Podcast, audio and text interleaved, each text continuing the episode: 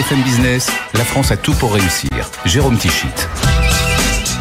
Bonjour, bonjour et bienvenue dans la France à tout pour réussir. Chaque semaine, vous le savez, un concentré d'économie positive sur BFM Business. Et cette semaine, eh bien, une nouvelle fois, on va parler du fabriqué en France avec cette question. Est-il possible de produire des sneakers, des baskets dans notre pays? C'est le défi un peu fou sur le papier qui est en train de réaliser notre premier invité, Philippe Zorzetto, le fondateur de la marque de chaussures qui porte son nom.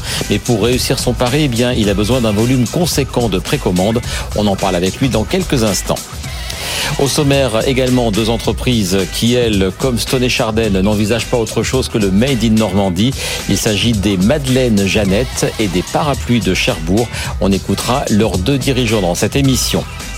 Enfin, j'aurai le plaisir de recevoir François Billiou, c'est le cofondateur de Cantou. Sa solution logicielle Cantou Scribe euh, s'adresse notamment aux enfants atteints de ce que l'on appelle les troubles 10, euh, dyslexie, dyspraxie ou encore la dysorthographie. Après un Tech for Future reçu sur BFM Business au mois d'avril, Cantou Scribe est le grand gagnant de la septième édition de la fabrique Abeille Assurance, dont la finale a eu lieu il y a quelques jours. Mais tout d'abord, parlons de luxe. C'est, vous le savez, un des piliers de l'économie tricolore et le français LVMH est bien sûr le numéro un mondial du secteur. Le succès du luxe, ce sont avant tout des matières de qualité et des savoir-faire artisanaux. LVMH a donc décidé d'ouvrir en 2025 une maison des métiers d'excellence qui sera à la fois une vitrine de ses savoir-faire et un espace de recrutement. Il y a quelques jours, le groupe a présenté la maquette de ce futur site. Ce sera dans la mythique rue Bayard qui a abrité RTL pendant plus de 80 ans. Ce sera surtout à deux pas euh, du siège de LVMH, avenue Montaigne. C'est un reportage signé Raphaël Couder. Un lieu hybride, à la fois vitrine des savoir-faire du groupe et centre de formation, cet espace de 2000 mètres carrés doit aussi permettre à LVMH de recruter, explique Chantal Gamperlé, la directrice des ressources humaines du groupe, à l'initiative de ce projet. Nous avons des vrais besoins de personnel, de talent dans énormément de métiers. Euh, on doit recruter simplement chez LVMH d'ici 2025 8000 personnes de manière à pouvoir soutenir notre croissance et notre développement. Donc important de sensibiliser les publics, de faire connaître ces métiers, de pouvoir de ce fait euh, créer des vocations et créer de l'emploi. Couture, maroquinerie, joaillerie, en tout ce sont pas moins de 280 métiers qui recrutent dans les différentes maisons LVMH. Pour les faire connaître, le groupe compte donc sur ce lieu entièrement ouvert au public, comme l'explique Alexandre Bockel, le directeur des métiers d'excellence du groupe. On va avoir ce grand public qui va se mélanger organiquement avec les professionnels, qui va se rencontrer dans des lieux vides. Nous aurons un café, une galerie de savoir-faire et on espère qu'en faisant ça, on va créer une connexion entre grand public et professionnels pour faire naître des vocations et s'assurer que la filière des savoir-faire en France soit pérenne et se perpétue. Située à deux pas du siège social du groupe et des ateliers de haute couture Dior, cette maison des métiers d'excellence doit ouvrir ses portes fin 2025. Bonjour Philippe Zorzetto. Bonjour. Que vous inspire cette maison des métiers d'excellence qui va donc ouvrir LVMH en 2025 eh bien, Je trouve ça très positif qu'un groupe comme LVMH euh, mette en avant les savoir-faire français parce que vous, c'est quelque chose que vous euh, vous mettez en avant. On va donc euh, parler de votre métier. Vous êtes, euh, vous avez votre propre marque de chaussures depuis 2009. Qu'est-ce qu'on trouve dans la maison Philippe Zorzetto comme type de chaussures? Alors, on trouve des chaussures qui sont faites à la main, uniquement en France et en Italie. Euh, parce que ma volonté, c'est de choisir les meilleurs savoir-faire locaux et de proposer les meilleurs produits possibles à mes, à mes clients. On va refaire un peu de, un peu d'historique. Donc, vous êtes sur du Made in France et du Made in Italie. Quand vous avez euh, fondé la marque en 2009, on était plutôt sur du Made in Espagne. Qu'est-ce qui vous a fait basculer vers euh, l'Italie et la France? Honnêtement, ce sont les savoir-faire. Euh, moi, ce qui m'intéresse, c'est de choisir les meilleurs savoir-faire qui existent. Et effectivement, quand j'en trouve en France, ou en Italie, eh bien, euh, je veux vraiment travailler euh, avec les acteurs locaux. C'est fondamental, oui. Et euh, les types de chaussures que vous proposez, on n'en a pas parlé, chaussures hommes, chaussures femmes, quel type de chaussures de ville, des sneakers, on va en, Alors, on parler. a une vraie euh, ouverture, une vraie gamme, puisque c'est hommes et femmes, on trouve des baskets, on trouve des Richelieu, on trouve des boots, on trouve des mocassins, on trouve des sandales, on trouve des espadrilles. Et euh, voilà. Et chaque fois, c'est lié à un savoir-faire euh, et une grande partie maintenant est produit en France. Et dans quel euh, positionnement Vous êtes dans du euh, haut de gamme, dans du luxe? Vous définiriez comment votre gamme? Alors, c'est du premium. On est juste avant l'entrée du luxe. Après, on se bat pour avoir des prix compétitifs compte tenu de la qualité et euh, on essaye de pas être trop cher pour quand même rendre le Made in France et le Made in Italie accessible.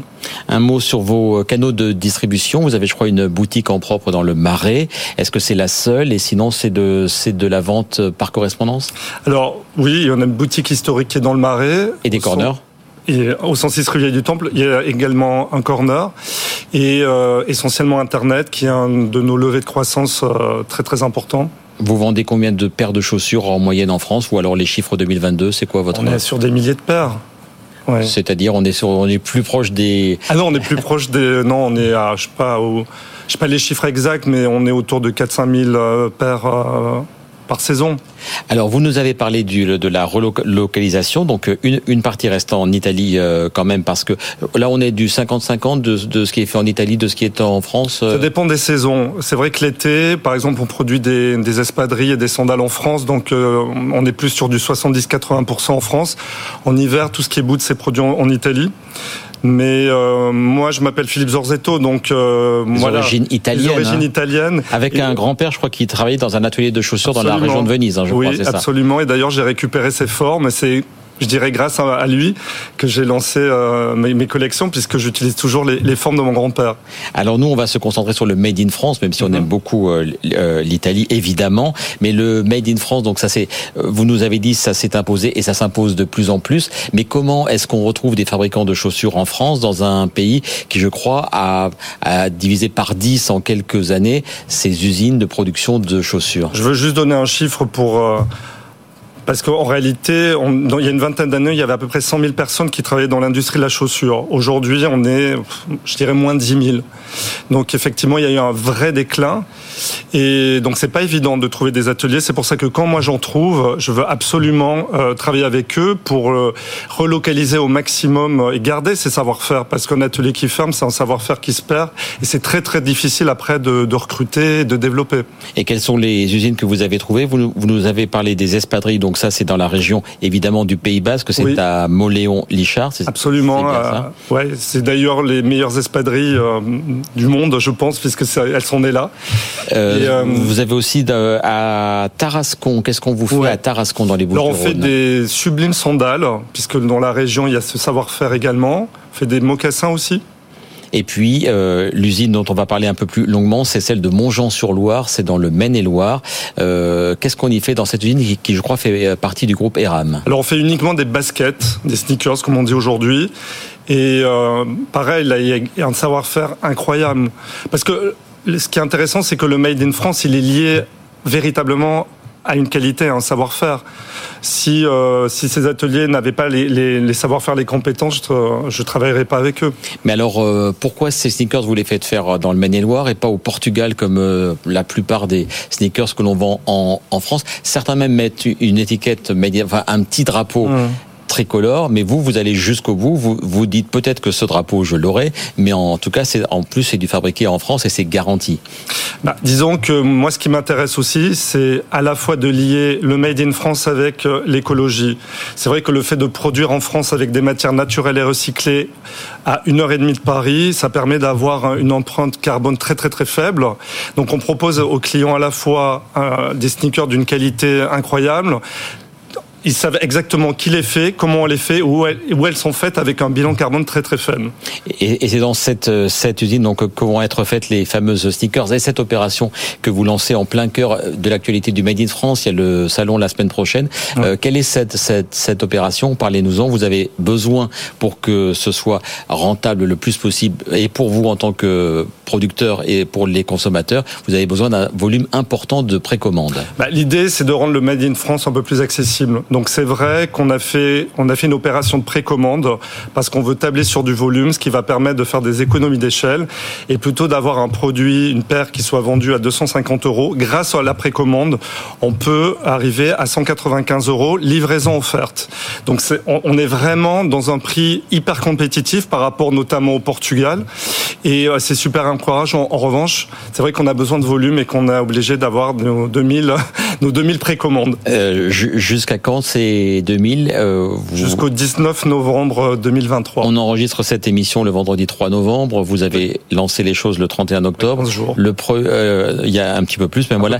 le, euh, le bilan déjà, est-ce que vous êtes loin des 2000 à l'instant On a commencé il y a quelques jours, donc là on est à un quart. Un quart Ouais. Et vous êtes euh, confiant pour les objectifs au 19 octobre? Écoutez, oui, parce que bah, il y a une vraie communauté aussi derrière nous. Il y a le salon du Made in France, donc euh, ouais, je. Puis on, c'est un pari et on, on, va, on va y arriver tous ensemble.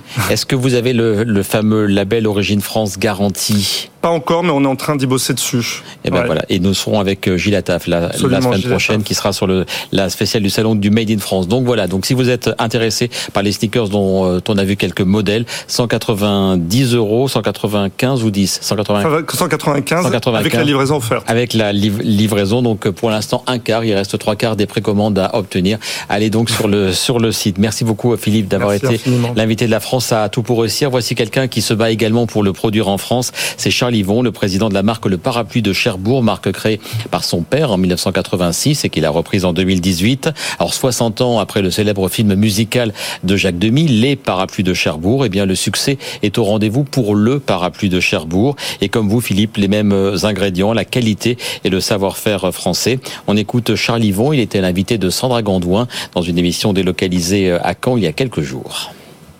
J'ai repris l'entreprise en 2018 euh, on est passé de 9 personnes à 30 personnes.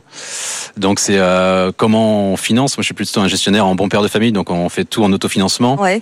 Donc euh, ce qui est compliqué, c'est qu'on augmente nos stocks, on augmente les ventes fortement, la production on l'a multiplié par 4 en 4 ans. Mmh.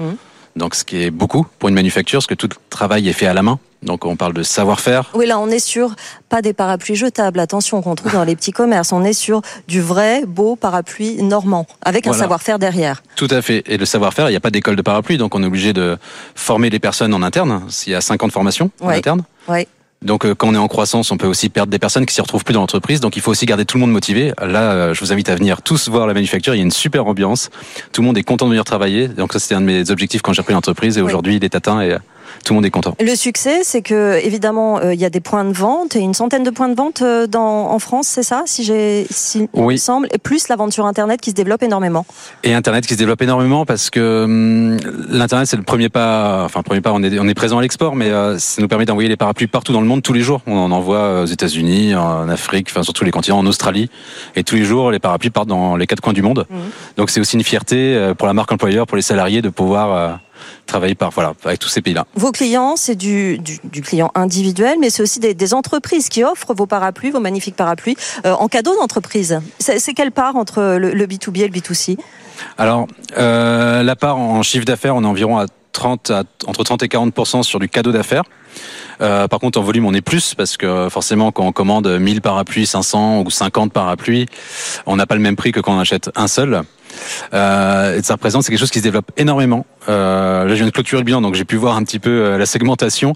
Et euh, c'est une part qui, est fortement développée cette année. Et c'est quelque chose qui me tient à cœur parce que on offre un beau parapluie qui va protéger la personne à qui on l'offre. On offre tout le savoir-faire français du, du, sur du parapluie. Mm. On va protéger la personne à qui on l'offre. Voilà, il y a beaucoup de symbolique. Et, euh, et c'est quelque chose qui dure dans le temps. C'est pas un objet marketing, c'est quelque chose qui va se transmettre de génération en génération. On est au-delà de la caisse de champagne. C'est quelque chose qui va perdurer dans le temps. C'est le modèle anti-bourrasque qui est votre grand succès dans la maison. C'est toujours le cas? Oui, aujourd'hui, oui, c'est toujours l'anti-bourrasque euh, qui représente une bonne partie des ventes parce que c'est des parapluies qui sont très solides. Euh, on les a testés à 155 km/h de face. Ouais. Donc on peut affronter n'importe quel temps, normand, mais surtout euh, n'importe quel temps dans le monde entier.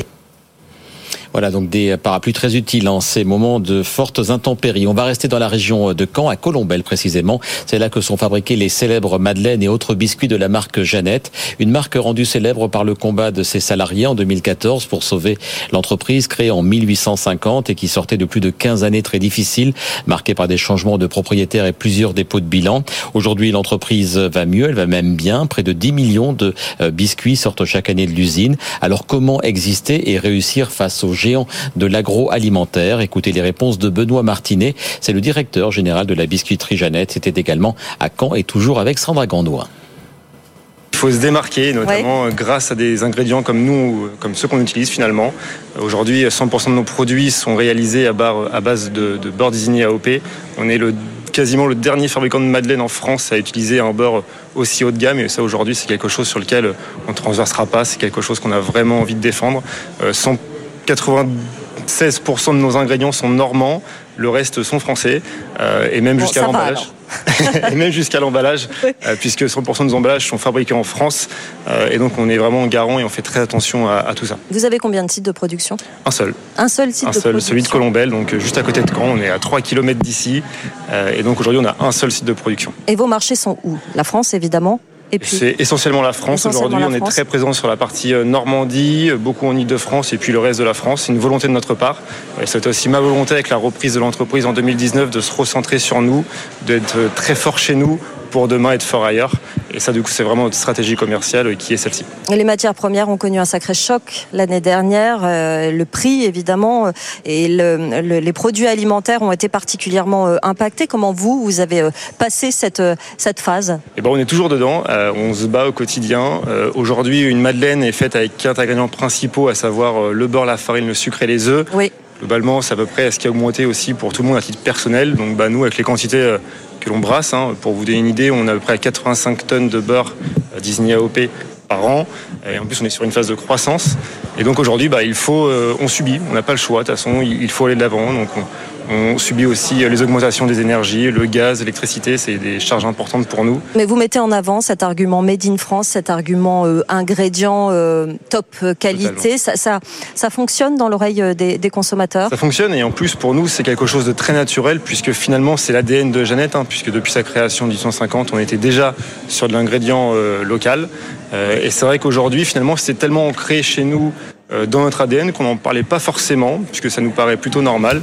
Mais aujourd'hui, voilà, nos clients euh, le savent et aujourd'hui, on, va quand même plus communiquer de plus en plus sur cette partie. Voilà, on défend vraiment euh, ce qui se passe sur notre territoire. Et puis dans l'actualité de la semaine, il y a aussi ce moment euh, symbolique fort, l'inauguration par Emmanuel Macron de la Cité internationale de la langue française au château de Villers-Cotterêts dans l'Aisne, la même où il y a presque cinq siècles, le roi François Ier avait signé l'ordonnance instituant le français comme langue officielle des textes juridiques. C'était le premier acte fondateur de l'unité linguistique française. Cette Cité de la langue française a coûté 211 millions d'euros financés par l'État. Les détails avec Timothée Marouzet. 23 000 mètres carrés rénovés, 211 millions d'euros investis et 6 ans de travaux, la Cité internationale de la langue française se prépare à accueillir ses premiers visiteurs. Véritable joyau de la Renaissance, c'est ici que François Ier a promulgué en 1539 une ordonnance sur la généralisation de l'usage du français dans les textes officiels. Intégralement financée par l'État, la rénovation du château, qui a fait intervenir près de 200 entreprises, a absorbé plus de 90% du coût total, un budget conséquent suscitant de nombreuses critiques, une folie présidentielle selon ses détracteurs. Le ministère de la Culture se défend et rappelle qu'il s'agit certes d'un chantier considérable, mais bien moins cher que celui du Grand Palais, 466 millions d'euros, ou celui de l'Hôtel de la Marine, voulu par Nicolas Sarkozy, 141 millions d'euros. La cité permettra également de dynamiser le département de l'Aisne en difficultés économiques et sociales. Le lieu espère accueillir 200 000 visiteurs par an. Et on va terminer cette émission en compagnie de François Billiou, qui par son activité a aussi quelque part un lien avec ce qu'on appelle parfois les difficultés de la langue française. Bonjour François Billiou. Bonjour. Euh, vous êtes le cofondateur et le directeur technique de Cantou, grand vainqueur de l'édition 2023 de la fabrique Abeille Assurance, concours annuel qui récompense les projets Impact. On en parlait il y a quelques semaines sur ce même plateau avec le directeur général d'Abeille Assurance, Philippe Michel Labrosse. On va revenir sur la cérémonie du, du 17 octobre dans quelques instants.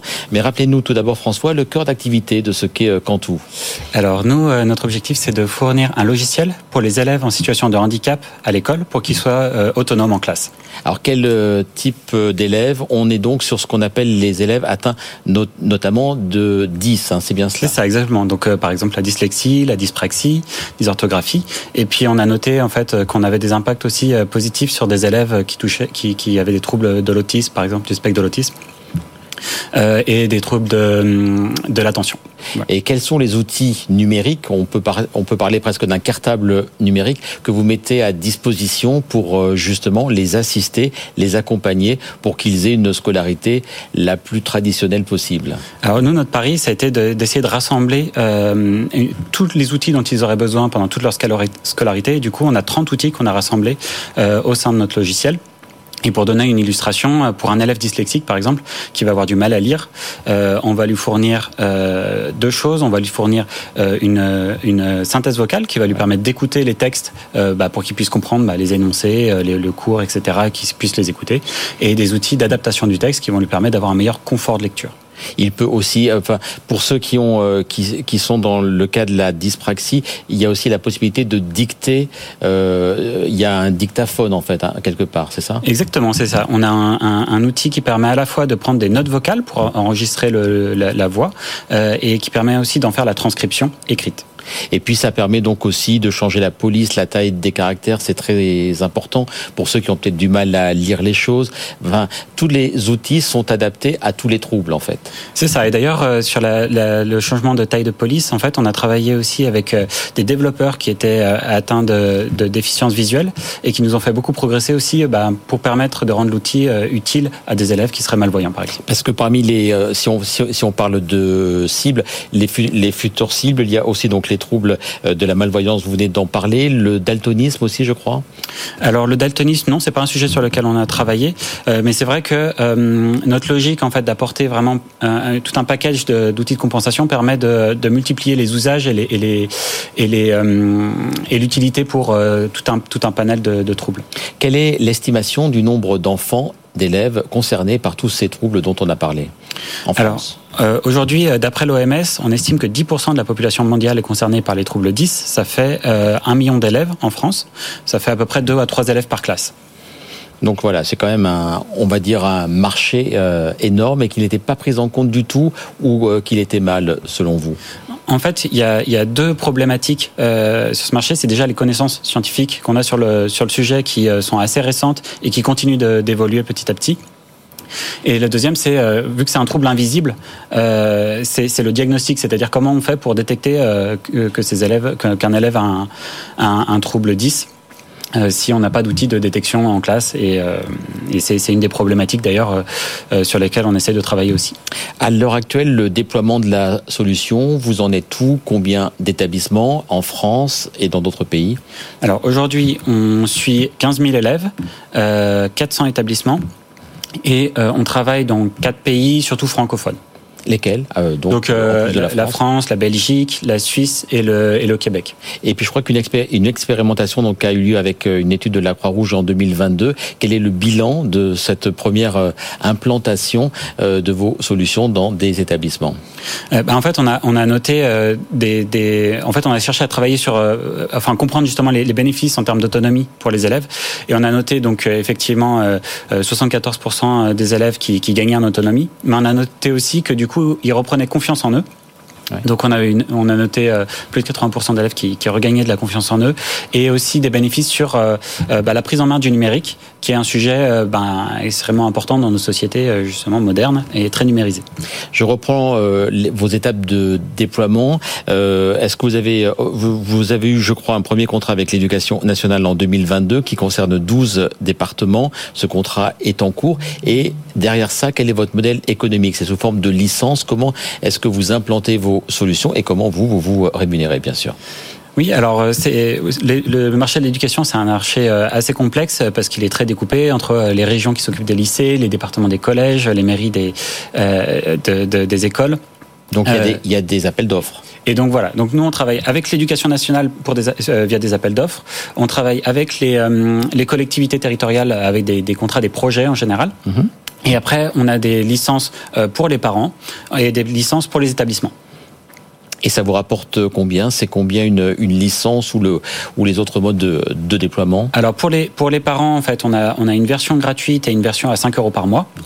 Pour les établissements, on est à 670 euros hors taxe euh, par an pour, pour tout l'établissement.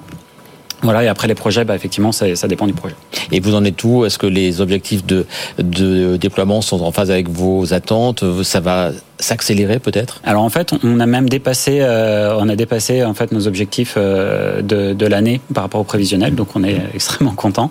Et euh, c'est très encourageant pour la suite. Combien de salariés chez chez Cantou à l'instant T? On, on, a une dizaine euh, dans, dans l'entreprise. Et les logiciels, vous les fabriquez où? En France? Oui, en France et on travaille avec des partenaires français, euh, chez OVH en particulier. Un mot donc de cette soirée qui a eu lieu le 17 octobre. Vous avez été un des grands gagnants de l'édition 2023 de la Fabrique Abeille Assurance. Il y a eu plein de plein de prix. 60 000 euros en tant que lauréat gagnant de la région Nord-Est, 25 000 euros prix du public avec le média positif et 100 000 euros en tant que lauréat du Grand Prix Coup de cœur au-delà de l'argent, tous ces grands prix, vous avez aussi, on va peut-être voir quelques images via votre associé qui a été récompensé sur BFM Business dans un Tech for Future au mois dernier, lauréat du réseau Entreprendre Nord en 2022.